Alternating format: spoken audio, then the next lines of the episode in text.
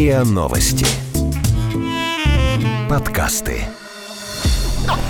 Ясно. Ясно. Ясно? По- по- пон- Понятно. Понятно. Это подкаст «Ясно-понятно». Здесь мы говорим о том, что нас беспокоит, бесит, интригует, кажется сложным и заставляет сомневаться. И пытаемся понять, что со всем этим делать. Это Лина, Ваня и Ксюша. Всем привет! Привет. Привет. Ну что, сколько мы уже на удаленке? Месяц? Ну, уже больше месяца. Сегодня такая... Сегодня мы будем немножечко подтупливать.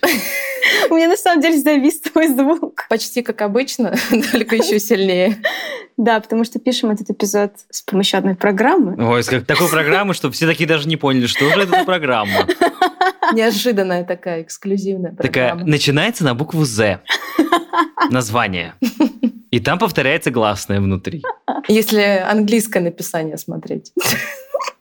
Давай, о чем мы сегодня говорим? Сегодня будем говорить про удаленку, которую, скажем так, мы не выбирали. То есть у нас был эпизод «Офис или удаленка», где мы где-то, наверное, год уже назад рассуждали, что лучше, плюсы и минусы того и другого. Но сегодня все оказались, многие оказались в ситуации, когда Большинство. они сидят, да, на удаленке, но они ее не выбрали. Как бы просто так вышло, что ты вынужден на ней находишься, и ты должен, ну, как-то, наверное, приспосабливаться. И не все могут это сделать, потому что, например, с одной стороны слышно, что, скажем так, люди поделились на два лагеря. Одни говорят, что, ну, мы должны остаться дома, мы должны это перетерпеть, мы справимся, нужно, там, да, кому-то это А- из дома, особенно, нужно остаться особенно дома. всегда радуют такие мемы, когда, знаешь, там обычные россияне такие поднимают типа камень, и там жюри такое, там, молодец. Врачи поднимают огромный камень, жюри такие, молодец. И какой-то обычный человек такой просто стоит, такой, я должен сидеть целый месяц на удаленке, и там типа подписана знаменитость в своем роскошном доме, и жюри такие, о, супер,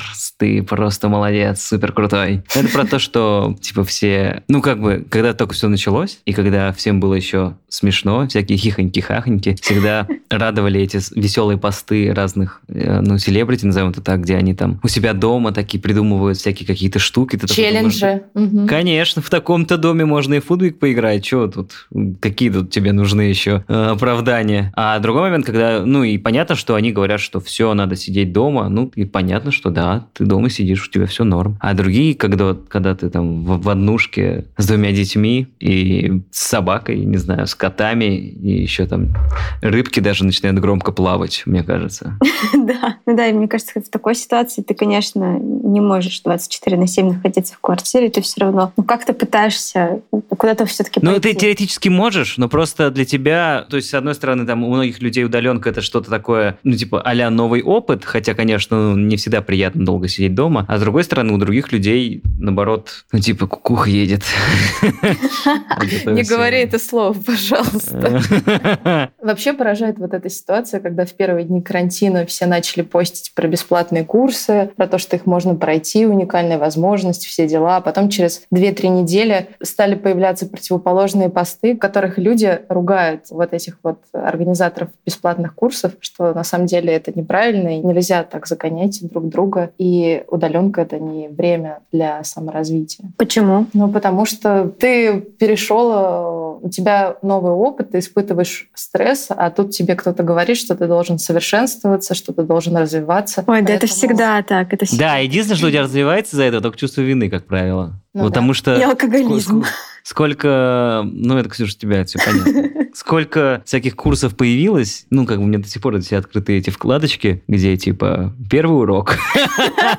Я такой, Зарегистрироваться, да? да, я такой даже это еще не сделал, потому что думаешь, блин, ну нет, ну сейчас я поработаю, там, то все 50 но на самом деле все равно ты немножечко теряешь, ну то есть кажется, что у тебя появилось много времени, потому что ты перестал его тратить, а, на дорогу, там, на, до работы и обратно, и, б, на какие-то, ну то есть тупо нахождение в офисе, то есть теоретически ты сейчас можешь взять вот этот вот э, 9-часовой рабочий день офисный и сжать его до размеров какого-то конкретных твоих задач, которые ты делаешь, ну, в течение дня. И, Но соответственно, но почему-то этого не происходит. И э, как бы, Загадка. И тут ну, на самом деле это не загадка. На самом деле, на самом деле в этом смысле тут все, ну, если просто тормознуть на секунду и следить там свой день или свое восприятие, ты просто... Здесь есть, э, ну, такие моменты, которые ты по факту даже сам контролировать не можешь. Ну, то есть, э, ну, это, наверное, грубо звучит, но момент передвижения по городу и добирания до работы и прочих историй, они все равно как-то держат в тонусе. А когда ты находишься дома, у тебя как будто бы, я не знаю, но может быть это из-за того, что не хватает двигательной активности или воздуха, или общения, и какие-то у тебя там когнитивные связи в течение дня работают, и ты, ну, как-то переключаешься с задач. То здесь ты как будто бы, ну, не знаю, у меня есть четкое ощущение, что я как будто бы деградирую, наоборот. Хотя, ну, вроде бы ничего такого не поменялось, и я не перестал читать книги или там что-то еще делать. И также работаю, но все равно создается ощущение, что ты как будто бы, вот вроде бы у тебя есть это время, но оно куда-то пропадает. Оно как, так как будто... Сквозь пальцы песок. Да, да, ну то есть ты такой садишься, такой, так, все, работаю. Там, я не знаю, даже вот мы обсуждали, когда пару недель назад, что там кто-то надевает э, рабочую униформу, там, я не знаю, сварщика садится перед ноутбуком, начинает работать. И как бы не знаю, все равно в этом смысле не получается как-то себя завести до такой скорости, как это обычно происходит, ну, в том же офисе, например. И тот факт, что ты выигрываешь 40 минут в день просто тупо потому, что ты не едешь в офис, Я часа за эти, эти 40 минут они как-то не ощущаются. Ты не начинаешь из в эти 40 минут вместо того, чтобы ехать куда-то, проходить курсы по, да, ну, знаю, смотри, по рисунку. Многие люди до того, как карантин начался, собственно, они же хотели и мечтали об удаленке и думали, что да, блин, круто бы было работать из дома, потому что столько бы времени бы экономилось. А сейчас по факту оказалось, что это время есть, но где оно? Так это же, понимаешь, это же классическая ловушка фрилансера. Вот э, даже когда я на фрилансе работал, все равно ты выходишь из дома, ты все равно идешь в какой-нибудь очередной open space, библиотеку или прочее место, где ты меняешь обстановку с домашней на рабочую. А тут по факту ты просыпаешься в офисе, идешь на кухню, где, там, не знаю, ну, то есть идешь в столовую, которая похожа на твою кухню, а потом идешь в другой угол комнаты, который похож на твой угол комнаты, а на самом деле это теперь твой рабочий офис. И по факту у тебя работа, она теперь все время с тобой. 24 часа в сутки, и у тебя поэтому нет четкого вот этого понимания, что ты оставил в офисе. Да, но всегда есть дела. Всегда есть соблазн лечь просто рулетиком на диван или на кровати и просто лежать. Я вчера смотрела... Netflix and chill. Сериал «Хороший доктор» идет по телеку. Вот. Доктор Тырса? Нет, «Хороший доктор» называется. Это британский, кажется, сериал. В общем, доктор я правда Хаус? сейчас... Да нет, да Ваня. Хороший доктор, так называется. Доктор Дулитл. И там в одной из серий описывалась такая ситуация, что у героя, скажем так, его, да, он врач, и его отношения, его любимая девушка, она тоже связана с его работой. Они вместе работают, но не врачи, а она там работает в кафе. Вот. И он, значит, говорит, я буду снимать халат, когда мы будем разговаривать с тобой о каких-то личных вещах. И вот она заходит в его кабинет, и он снимает халат, Я думала, у что начинается что-то пошлое, пошлое начнется. это я говорила к тому, что вот эта вся история с переодеванием, какая, как бы ты над ней ни шутил, она на самом деле работает. И это помогает тебе отделить себя на работе от себя не на работе. Ну, по крайней мере, Ты сейчас, помогает. ты сейчас себя ощущаешь на работе или не на работе? На работе, потому что я в рубашке и в джинсах. Потому что ты завела будильник в 9 утра. Ксюша, работать. 18.00. Он должен прозвенеть. Ксюша, иди с работы. Иди домой.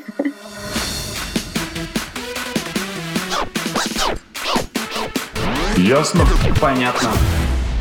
Хорошо. Вот, Ксюш, ты конкретно. У тебя появилось больше времени, ну, скажем так, ну, порядочно больше времени, что ты начинаешь саморазвиваться, назовем это так. У меня появилось больше времени, которое я, кажется, трачу на просмотр сериалов. То есть я часов пять, наверное, в день смотрю сериалы. Ничего. Сколько? Пять часов в день ты смотришь сериалы? Это э, где-то час с утра, с 8 до 9, и где-то с 7 вот до, до, конца, до конца вечера. У тебя 7 что, до депрессия? 11. Да я пока не знаю, ну хочешь диагностировать. Подожди, а как же испанский, который ты учил? Да, я делаю испанский иногда. Но больше все-таки я смотрю сериалы, потому что ты, когда залипаешь за испанским, он, ну, ты не можешь заниматься там 5 часов подряд. Ты, ты устаешь от него сильно. Ничего себе. Я посмотрела всего 4 серии одного мультфильма, и то они по 25 минут за все это время. А куда у тебя тогда вот эти два часа деваются или час, который... Ну, в последнее время я просто очень много разговариваю с мамой с бабушкой по телефону. С бабушкой, потому что, в принципе, к ней никто не может прийти, поэтому приходится больше говорить. С мамой, потому что она мне сейчас работает в больнице в тяжелых условиях, поэтому хочется ее как-то поддержать. И я, наверное, полтора, может быть, иногда даже два часа в день трачу просто на телефонные звонки. А ты, Вань? Я не могу сказать, я, ну, я не знаю. Ну, то есть, мне кажется, что есть же такая фраза, что когда говорят пушки, музы молчат, по-моему, так она звучит, что тебе кажется, что сейчас как бы у тебя как будто бы больше времени, и ты сейчас будешь что-то там делать классное. Но по большому счету это, ну, как бы время-то, это, ну, не супер радостное время, назовем так. И ты все равно ощущаешь вот эту вот внутреннюю тревожность того, что в мире происходит не совсем хорошая история. И из-за этого как, как, как будто бы у тебя внутри появляется какой-то блок на какие-то удовольствия образно, на даже на то же творчество, грубо говоря. То есть ты понимаешь, что вот сейчас, там, я не знаю, ты а, поработаешь и какое-то себе вознаграждение, там, ну, не знаю, в виде там серии сериала этого сделаешь. Но ты такой думаешь, что вот я поработал, сейчас посмотрю серию, потом думаешь, блин, так э, типа еще день, надо чем-то полезным, наверное, все-таки заняться. Думаешь сделать какой-нибудь курс, урок какой-нибудь. Вот. Но потом у тебя опять появляется какая-нибудь задача по работе, например. И, ну и каким-то образом так у тебя все раз... Рассыпается. Да, да. Ну то есть все равно, ну я уже, не знаю, недели две как смирился с тем, что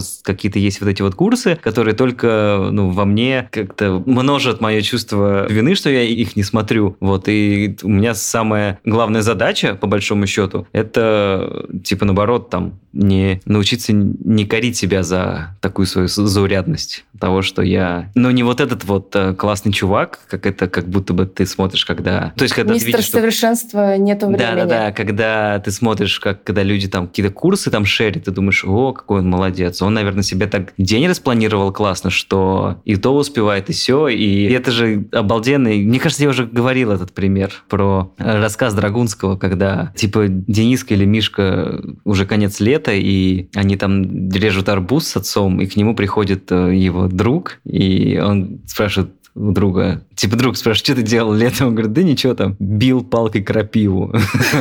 А, а он спрашивает, а ты что делал? Я вот все лето учил английский. И тот такой, черт, почему же я такой лох, почему же я себе ничего не учил-то? И он что-то меня спрашивает, ну а как будет это по-английски? Говорит, ну это я еще не учил. А вот это как будет по-английски? Ну это я еще не учил. Он говорит, ну а что ты учил? Он говорит, ну я знаю, что Петя будет Пит по-английски.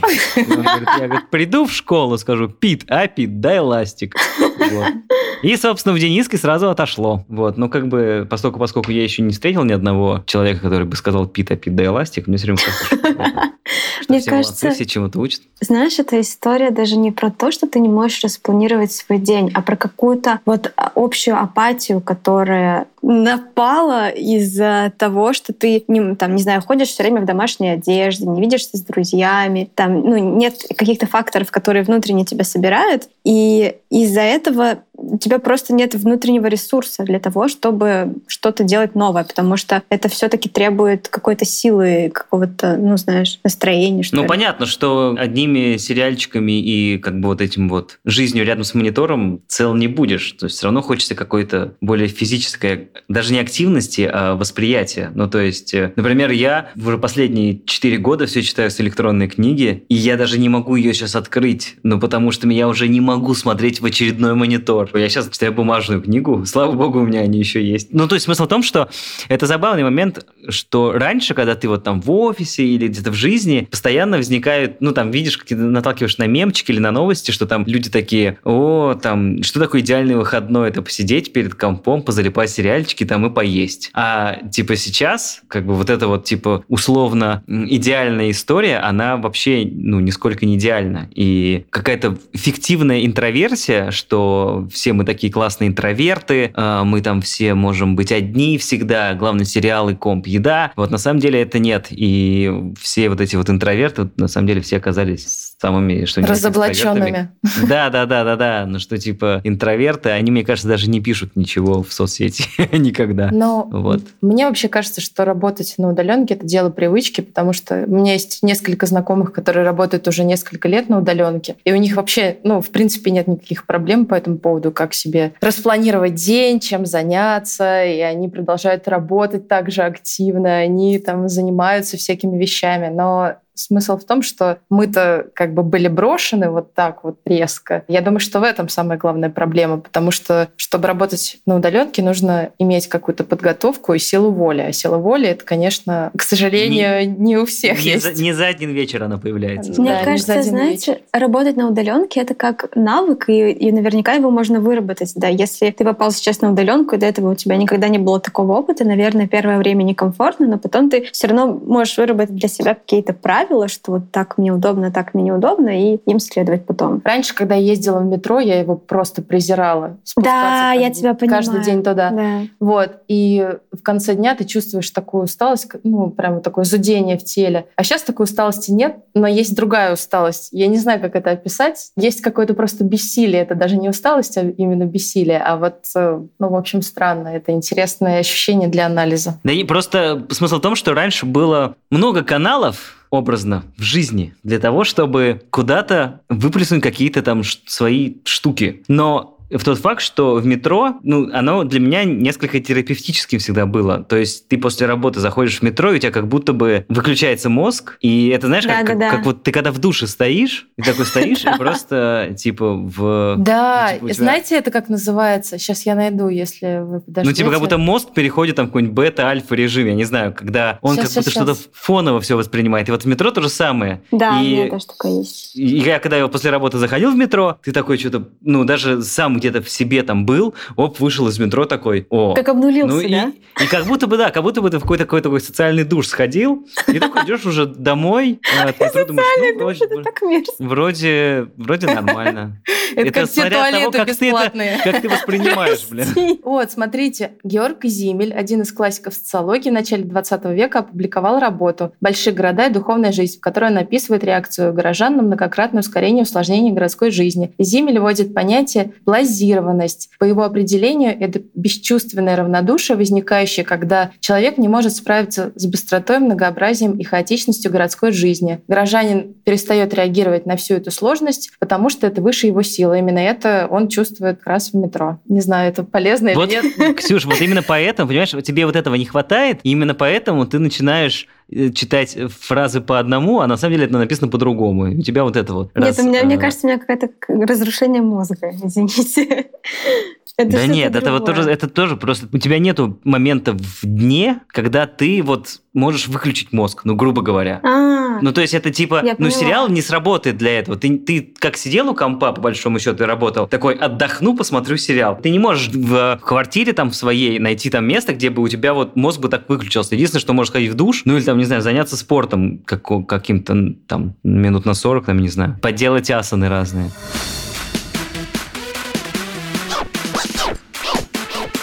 Ясно?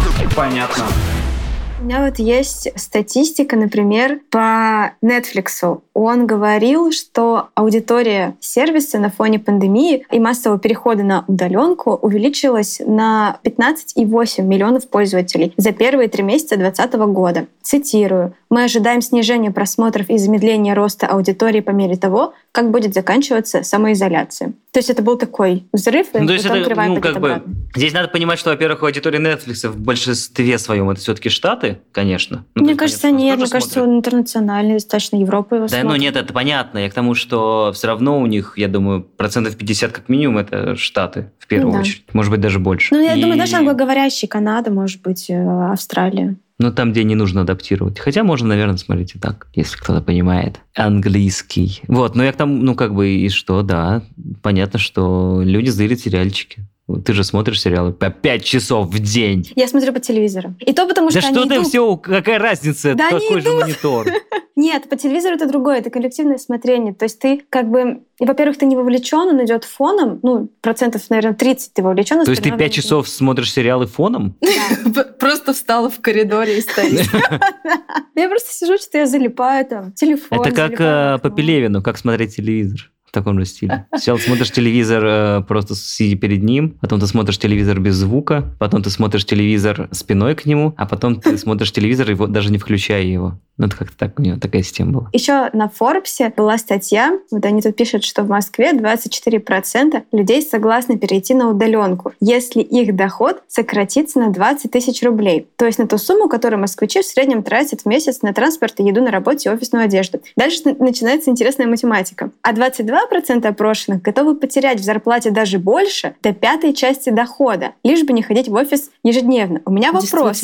Тут там, математика. к сожалению, в статье не было сказано, кто респонденты, но как бы чтобы пятая часть дохода была хотя бы 20 тысяч рублей, нужно зарабатывать минимум 100. Но... Поэтому непонятно, кого ну, они видимо, спрашивали. Это, ну, как бы офисные синие воротники классические. Вот, кстати, в другом нашем подкасте «Страхи и ошибки» тоже как раз эксперты разбирали страх потерять работу после пандемии. Вот они там рассуждают про то, как изменится рынок труда в связи с удаленкой. И Алексей Захаров, который основатель Superjob, он говорит, что на самом деле люди не готовы к удаленке просто потому, что у них не организовано рабочее место дома. И предсказывают еще кучу разных вещей, которые появятся после пандемии. Во-первых, конечно, большинство народа очень хочет выйти обратно в офис и просто стремиться, да? ну, потому что устали сидеть дома. Потому что, конечно, квартиры наши не предназначены совершенно для удаленной работы. Так вот, давайте разложим по полочкам. Да? Значит, опять же, исследование Superjob. Нравится ли вам работать из дома все? Да, очень нравится. На самом деле, если потом копаться вот в комментариях и так далее, понятно, что не нравится никому почти, за редчайшим исключением, кто живет один, у кого значит, рабочий Есть кабинет, да. Да, и, значит, и сам по себе себе человек интроверт, вот ему нравится из дома. Всем остальным нравится не ездить на работу. При этом работать из дома, да ужас-ужас. Но ни у кого же дома нет оборудованного значит, кабинета, где бы стояло 4-5 компьютеров с хорошей связью. Да? В лучшем случае у людей дома был один ноутбук или там старенький десктоп. У огромного большинства, если человек не программист там, или не дизайнер. А то и вообще никаких девайсов дома не было, за ненадобностью все давно ушло в телефон. К чему мы придем? Мы придем к тому, что все-таки мы научимся, и большое количество количество людей уже худо-бедно научилось э, взаимодействовать удаленно. И дальше сами компании не захотят в офисы возвращать большое количество людей, ну, потому что зачем? Мы сэкономим на офисе, на э, эксплуатации его, на стоимости аренды, ну, много есть всяких преимуществ. Ну, это же страшно. Вот получается, для у меня кого? нет воз... Ну, для, для человека, у меня нет возможности работать из дома, да, я там, допустим, да. живу в двухкомнатной квартире с тремя детьми, а мой вот работодатель говорит, что все, работай из дома. И получается, Значит, что я проиграю да. в конкуренции, а одинокому такому же специалисту. Да, проиграешь. Но смотри, значит, мне кажется, что сейчас мы увидим бум коворкингов нового типа, потому что если вот сейчас коворкинг у нас представление это такое что-то хипстерское, лофт, значит, смузи и стартап, да, то сейчас в спальных районах крупных городов начнут появляться квадратно-гнездовым способом, так же, как огромные супермаркеты появляются. Ну, 15 минут пешком максимум любому человеку в спальном районе до крупного, большого или очень большого супермаркета. Вот точно так же будут появляться коворкинги на 2, 3, 5 тысяч рабочих мест, где мы будем выходить из дома, проходить 15 минут, но не в тапочках, а в нормальной одежде, помыв голову. Накрасив наряд, губы. Накрасив губки, да, выгулить новый наряд. Будем приходить за свое рабочее место, которое нас там ждет арендованное в долгую, или будем просто приходить, когда нам нужно, если нам реально нужно час-два поработать и занимать рабочее место не арендованное в долгую, да, а арендованное в короткую на час, на два. Там же будут фудкорты, значит, там же хорошая инфраструктура какая-то еще, возможно, детские сады какие-то при этом, да, ну, такие вот начнут развиваться. А рабочее место, если в долгую, то для нас будет арендовать наш работодатель. Если в короткую, мы будем приходить работать сами, потому что тип занятости не для всех, но для процентов 10-15 э, людей очень сильно изменится. Но на самом деле, с точки зрения рабочих мест, которые дома, это очень такая классическая история, потому что у нас в целом не такие большие квартиры, чтобы иметь отдельное место для отдыха и отдельное место для работы. И, как правило, это одно и то же место, а еще, как правило, оно происходит находится вообще на кухне. На кухне, потому что, ну, не все люди вообще, в принципе, живут с письменными столами, образно. Ну, то есть у тебя там в однокомнатной квартире, в одной комнате кровать, шкаф, я не знаю, кресло, к примеру, а стол находится только на кухне, потому что ну, там логично, что есть, и ну, не у всех есть письменные столы. и, соответственно... Барная стойка вместо стола. Ну, это ты про себя говоришь, И вообще не поработать. А вместо стола в комнате подоконник. Да, да, да, да. И я к тому, что, естественно, какое-то время ты там, ну, когда ты находишься в офисе, и потом возвращаешься домой, и тебе нужно что-то сделать по работе, ты немножечко можешь это сделать из дома, не создавая рабочее место. Ну, там, взять ноут и посидеть на кухне, там, какую-то статейку поправить или послушать там подкаст образно. Ну, то есть для этого не нужно такое полноценное рабочее место. Естественно, когда ты уже довольно долго работаешь в офисе, ты его и не создаешь, потому что, ну, какой смысл? У меня раньше был принтер, я когда начал работать в офисе, я его выкинул, ну, потому что я ничего на нем не печатаю. Я все, что ну, печатаю, Очень печатаю экологично. Да, хоть Чего? бы продал. Да. Чего, принтер? Или хотя бы да сдал он... куда-нибудь. Я его на Авито продавал за 500 рублей, никому не нужно было. Вот. Поэтому я поставил его около помойки. И бомж пошел. Он очень старый, печатать. потому что... Господи, вот это шутка. Я просто весь подкаст ради этой шутки. Бомж печатает на принтере, который я поставил около помойки. Бездомный. Да.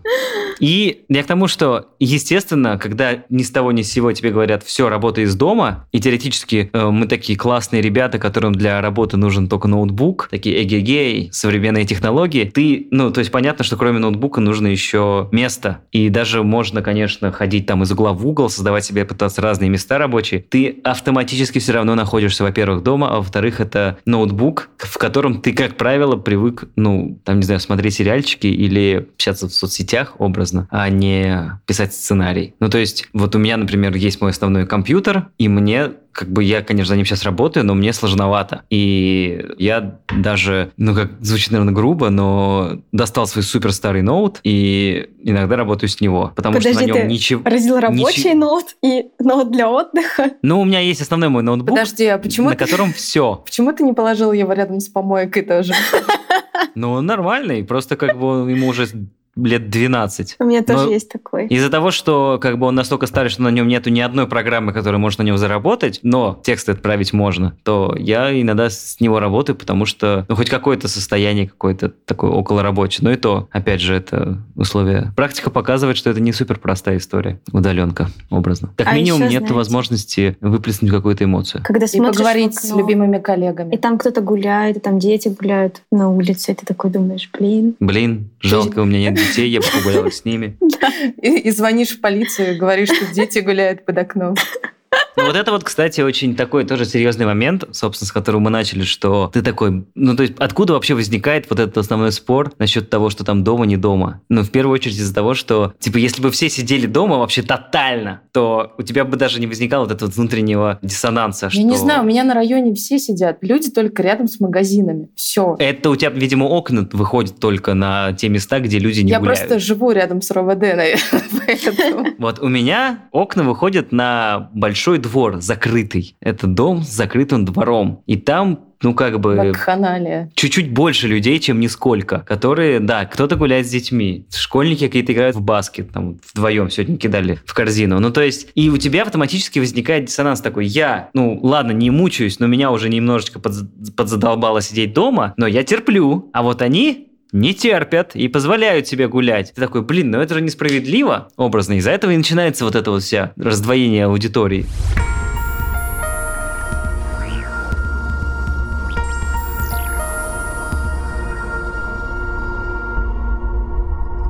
А еще мы хотим рассказать вам про классную инициативу российского подкастерского сообщества, которую создали для того, чтобы распространять достоверную информацию о коронавирусе, рассказывает наш коллега Максим Зеленский из подкаста «Короче, история». Всем привет! Меня зовут Максим Зеленский, подкаст «Короче, история». И это проект «Остановирус». Инициатива подкаст-сообщества по вирусному распространению проверенных фактов о коронавирусе, мерах профилактики, о последствиях пандемии и смежных темах. Все факты предоставлены авторитетными международными и российскими организациями ВОЗ, ООН, ЮНИСЕФ и другими. С распространением коронавируса снова стали чаще говорить о вреде курения, потому что курильщики входят в группу повышенного риска заражения коронавирусом. Прежде всего это потому, что их руки часто контактируют с ртом через сигарету, что повышает шанс занести инфекцию на слизистую. Также у курильщиков выше шанс развития болезней легких или ограниченной емкости легких, поэтому среди них выше процент осложнений. Это был Остановирус. Следите за развитием проекта на сайте остановирус.ру.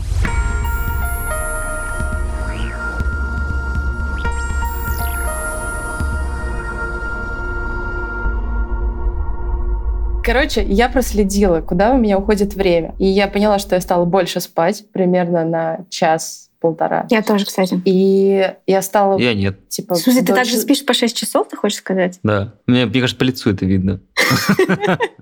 Ну, я, я сплю по 7 по 8 часов. Я сплю По 8-9. 6. 8-9 часов. То есть ты смотри, Ксюша, смотри, 9 часов ты спишь, 5 часов смотришь 5 часов сериалы. смотришь сериалы.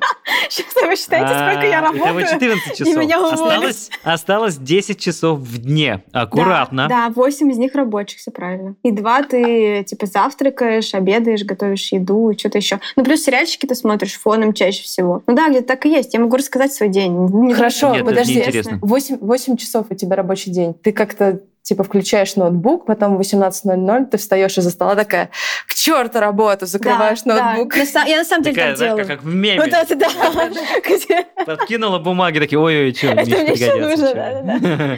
Ну да, да, я прям встаю и такая, пожалуй, на сегодня хватит. Еще один момент, почему дома работать сложно. Вот у меня, например, солнечная сторона. И я, ну, у меня с трех до шести, то бишь вот как раз сейчас, вся квартира от окна до следующей стены, где уже соседи начинается, она вся в солнце. Ну, то есть у меня там 90% квартиры становятся выжигающей Лавой. ну, как сказать, теплицей. И, конечно, у меня есть шторки, но, не знаю, может, из-за того, что это шестой этаж или окна большие, не да знаю, купи что. ты уже себе плотные шторы. Так, понимаешь, это, опять же, Типа, я купил себе плотные шторы для того, чтобы работать из дома. Но я же не буду вечно работать из дома. И что мне потом делать с этими плотными шторами? Ну, буду Ну, типа, мне нравится, что у Положить меня на там- помойку. Да. По-моему, отличный выход. Ты часто пользуешься этим. Чем? Помойкой? Да, помойка. У меня мебель оттуда. Хорошо, что не еда. Может быть, я фри- фриган. Ты же не знаешь. Я пыталась понять, как все-таки минимизировать вот, это, вот этот сложный переходный период, когда ты привыкаешь к удаленке. И некоторые советуют э, выстраивать правильные отношения с менеджером. То есть задача менеджера показать э, сотруднику, что все нормально, мы все еще с вами, вы не брошены в океан, мы все еще там на связи и рекомендуют э, проводить регулярные видеозвонки с коллегами. Ну, хот- ну, желательно, конечно, раз в день, ну, для кого-то это слишком часто, может, раз в неделю, чтобы ну, люди не чувствовали себя брошенными. Например, собираться на обед или что? Или как? Ой, да, еще есть, кстати, забавный совет Джеффа Хэнкока. Это профессор по коммуникациям Стэнфордского университета. Он предлагает почаще есть с людьми по видеосвязи, то есть встречаться с коллегами, с которыми вы обычно ходили на обед, и есть с ними по видеосвязи. Это странно, я подумала. Мне Да кажется, что это? Есть же в, где-то в Азии такая фича, когда ты смотришь, как люди едят. Это какой-то странный фетиш. каких только фетишей Что еда — это очень интимный процесс, я считаю. Мне кажется, что самая главная проблема удаленки — это неумение фокусировать свои мысли, потому что слишком много есть отвлекающих факторов, начиная от телефона, от сериалов, заканчивая диваном, кроватью. Я спросила у научного журналиста, биолога и автора телеграм-канала «Ты же биолог», молекулярного биолога Николь, что делать, чтобы сфокусировать свое внимание на работе, и она как раз дала мне ответ на этот вопрос. Первое, что можно сделать, это минимизировать внешние отвлечения. Соцсети, развлекательные сайты, телефоны, которые постоянно бомбардируют нас уведомлениями, все это очень сильно перетягивает на себя внимание и отвлекает от чего-то важного. Поэтому что здесь можно сделать? Просто максимально усложнить доступ к тому, что потенциально может вас отвлекать. То есть, если это телефон, то поставить его на ночной режим, убрать его в другую комнату, выключить. Если это какие-то сайты, то поставить специальные плагины, которые блокируют э, к ним доступ, либо которые менее жесткие и просто мягко вас спрашивают, уверены ли вы в том, что действительно хотите посетить какой-то сайт. Или вы на самом деле должны сейчас работать. Второе — это работать в режиме однозадачности. Когда мы пытаемся сделать несколько дел одновременно, нам может казаться, что это повышает нашу эффективность, но на самом деле происходит ровным счетом наоборот. Дело в том, что многозадачность — это миф, ее вообще не существует, и когда мы делаем несколько задач одновременно, то наш мозг, он просто очень быстро переключается между ними, что тратит когнитивные ресурсы, и в итоге повышается вероятность допустить ошибку. Мы, в принципе, делаем задачи дольше, потому что мозгу нужно время, чтобы переключиться каждый раз с, од- с одного вида деятельности на другой. И в итоге мы просто, ну, есть риск потерять много энергии и в конце дня обнаружить, что мы вроде как много чего делали сегодня, а по факту ничего толком не сделали.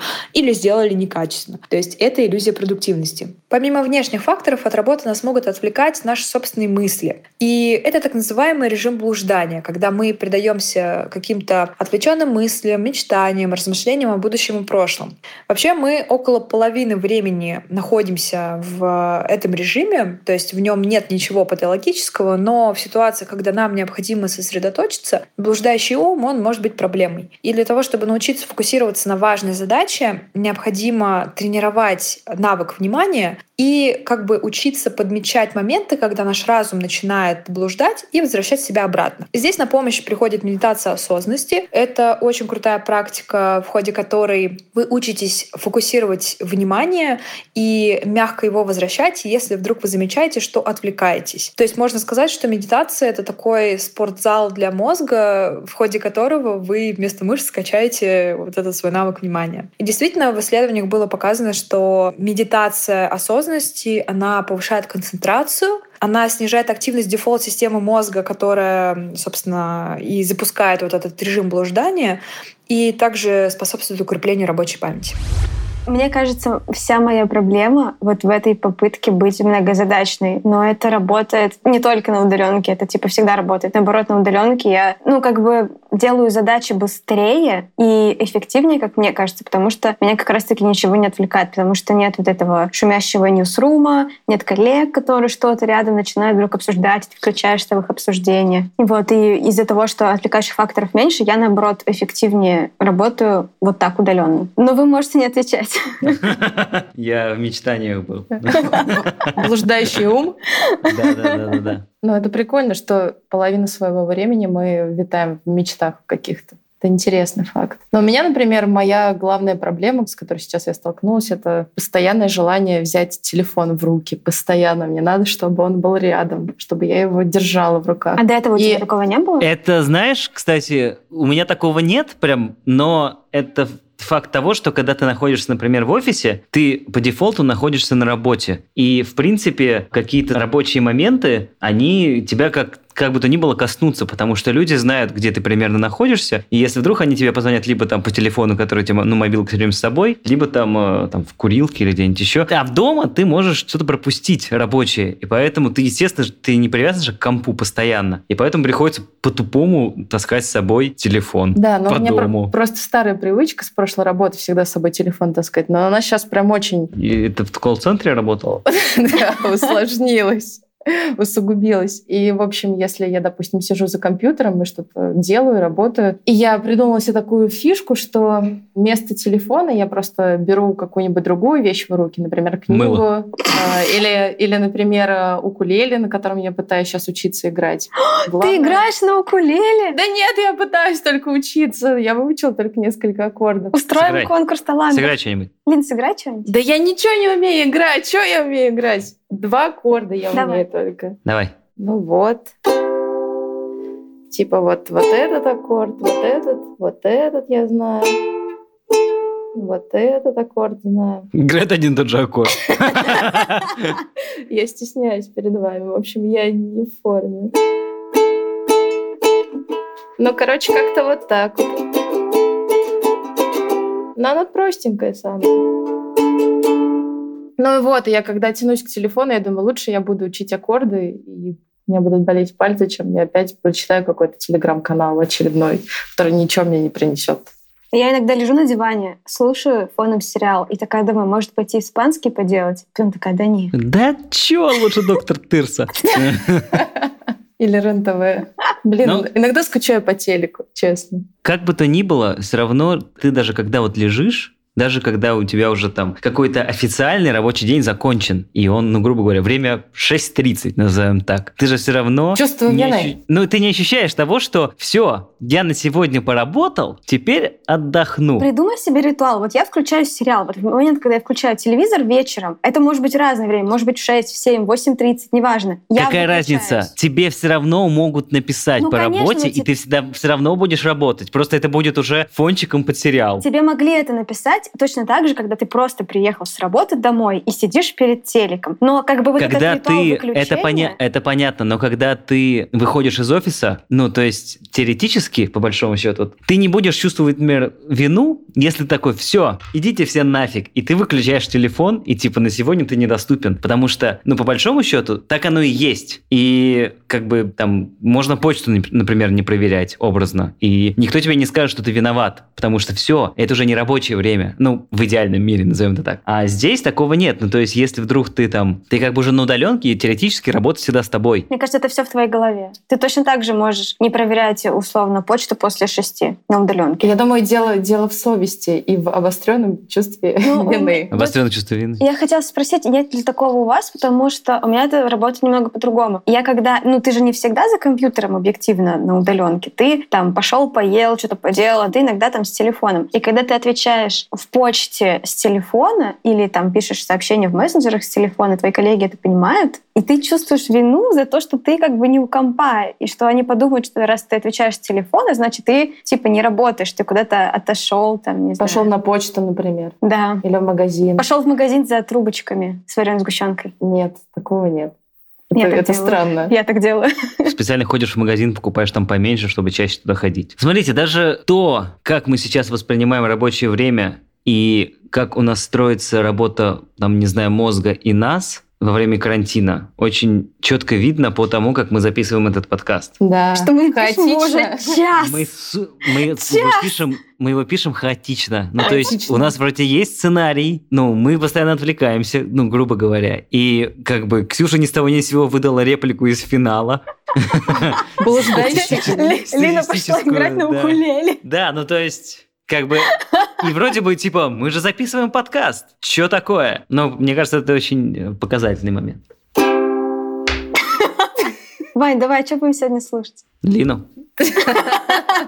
Слушать мы сегодня будем довольно странный трек, на самом деле, но я, мне специально хотелось как-то его сохранить до какого-то странного выпуска, поскольку, поскольку этот выпуск странный, и трек тоже очень странный. И есть такая девушка, ее зовут Мирабелла Касьянова, или Карьян, не помню, короче, Мирабелла, я помню, что Мирабелла. И она родилась в Находке, и еще во времена, когда там жила, писала музыку под псевдонимом Ишоум. Такой электронный эмбиент такой. У нее очень мало э, альбомов, там, мне кажется, один или два всего. Но последнее время, там последние пару лет, она творит уже под другим псевдонимом. Он называется Shadow Walks. Там вообще другая музыка. Это немножечко такой, наверное, немножечко техно, может быть, немножечко хаос. Ну, в общем, очень интересный у нее проект, вот этот вот новый ее. И в начале этого года, а может быть, в конце прошлого, не помню когда, у нее вышел трек новый, который называется «Николай Рептайл». Вот его мы и послушаем, потому что, мне кажется, он отлично передает состояние, когда ты находишься в четырех стенах 24 часа в сутки на протяжении целой недели. Месяца. И это такое, ну, месяцы там. И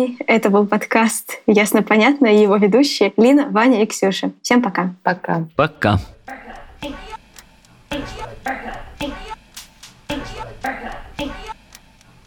Yes. Yes.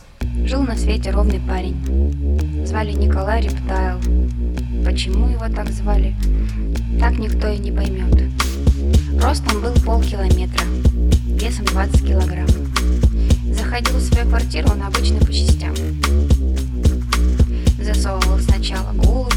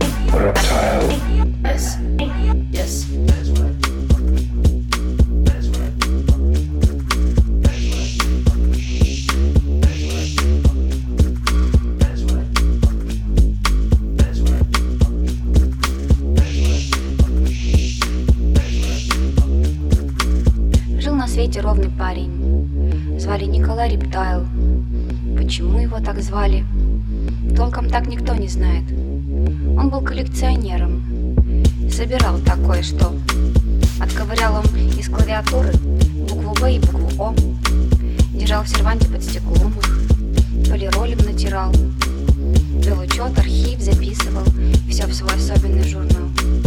Демонстрировал гостям их. Очень ими гордился. Перед сном снимал на камеру. И спокойно спать ложился.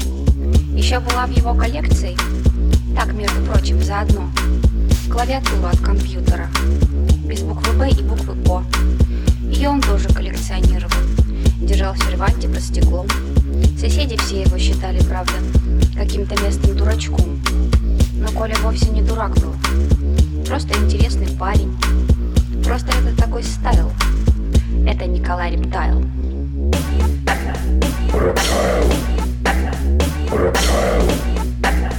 Reptile.